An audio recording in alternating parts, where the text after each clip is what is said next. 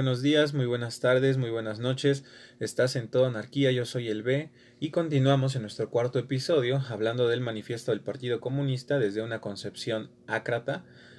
Ahora corresponde un tercer contenido que se titula, mmm, un segundo, Crítica 3 en Proletarios y Comunistas. Contenido 3.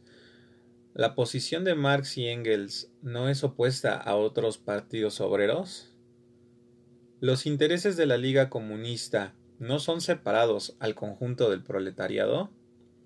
¿El manifiesto del Partido Comunista no proclama principios especiales a los que quieren amoldar el movimiento proletario?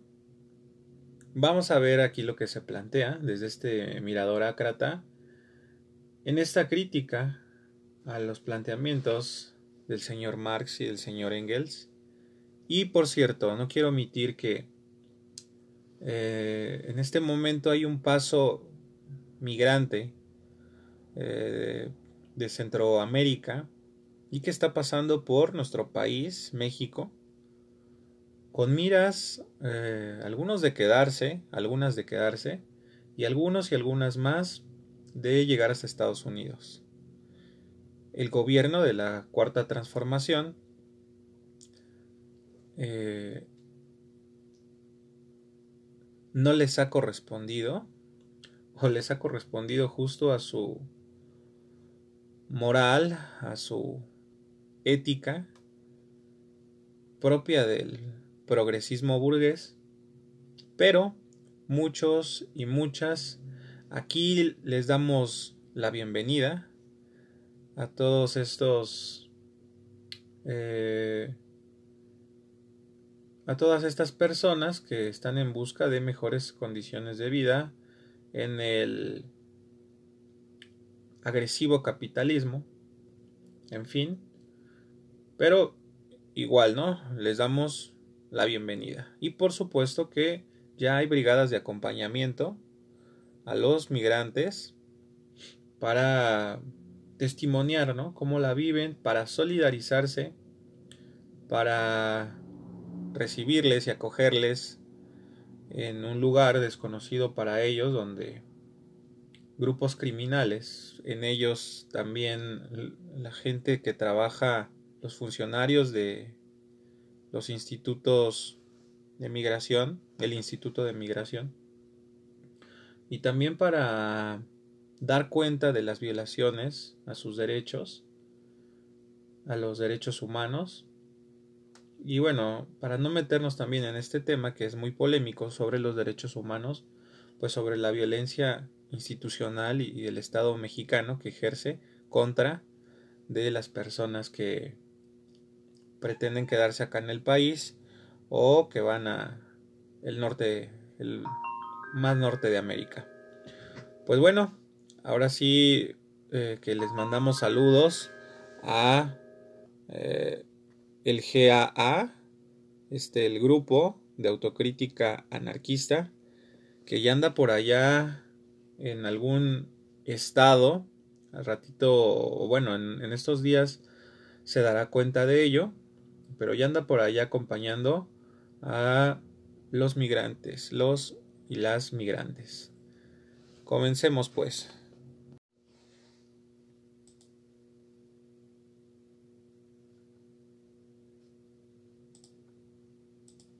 A la pregunta inicial del apartado 2 del manifiesto. ¿Cuál es la posición de los comunistas con respecto a los proletarios en general? Responden los señores Marx y Engels que los comunistas no forman un partido aparte, opuesto a los otros partidos obreros. No tienen intereses algunos que no sean los intereses del conjunto del proletariado. No proclaman principios especiales a los que quisieran amoldar el movimiento proletario. Sin embargo, la concepción ácrata desconfía de esas respuestas manifiestas, Veamos por qué.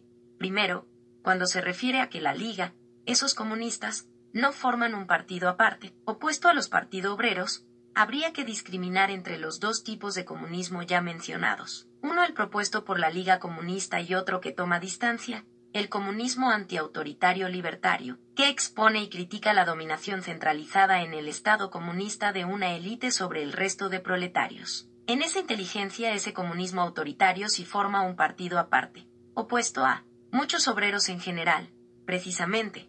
Como muestra de ello, Bakunin escribe en Estatismo y Anarquía su pensar y el del ala comunista en la que milita y que históricamente se le conoce como comunismo libertario o comunismo antiautoritario, dice Bakunin. Ya he expresado en varias oportunidades mi profunda aversión hacia la teoría de la Salle y de Marx que recomienda la fundación de un Estado popular, el cual, tal como lo explican ellos, no será otra cosa que el proletariado ascendido a categoría de clase dominante.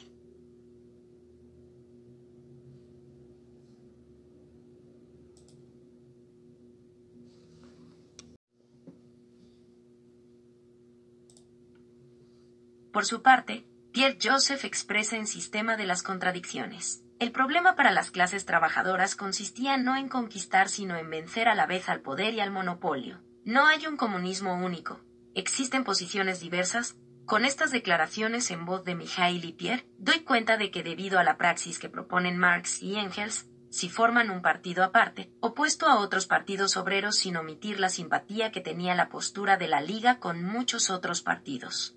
Sus intereses, los de la Liga, son diferentes a los de muchos proletarios. De ello no hay duda gracias al registro histórico de la tradición libertaria que muestra propuestas antagónicas de muchos grupos obreros con respecto a las difundidas en el manifiesto. Uno de ellos, entre tantos otros, fue la Hermandad Internacional o Alianza de Socialistas Revolucionarios, conformado por obreros suecos, belgas, londinenses, españoles, italianos, polacos, rusos y franceses que critican la posición de los comunistas autoritarios.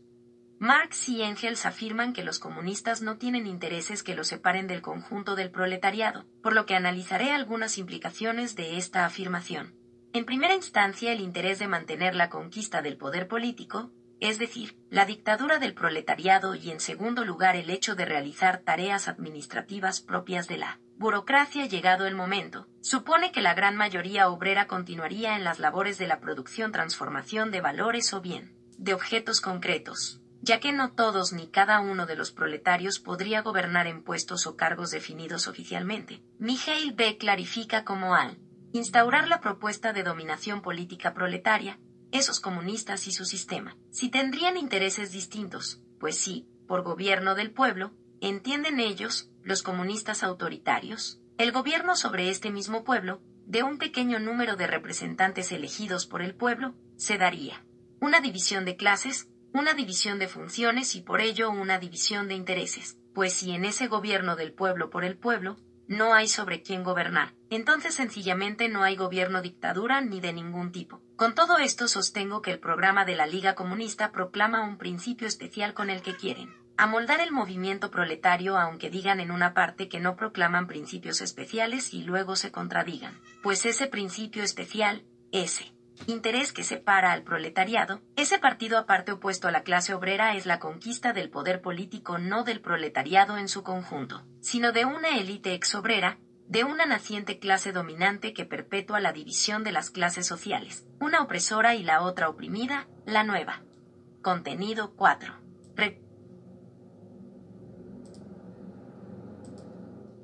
la nueva clase administrativa sobre las masas laboriosas, la naciente burocracia comunista que dota de carne al espíritu del Estado dictatorial comunista. Pues muy bien, hemos dado aquí entonces respuesta a las preguntas que detonan esta crítica. Eh, la posición de Marx y Engels no es opuesta a otros partidos, sí lo es.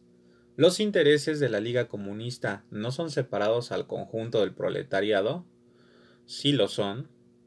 El manifiesto del Partido Comunista no proclama principios especiales a los que quieren amoldar el movimiento del proletariado, claro que también lo fueron. Y, esos este, pues principios eh, especiales se contradicen en varios puntos, ¿no? Aparte de que sí lo proclaman, ¿no? En contra de lo que escriben en el manifiesto de que no, no lo es, bueno, sí proclaman esos principios especiales, pero aparte de ello, esos principios especiales son contradictorios, ¿no?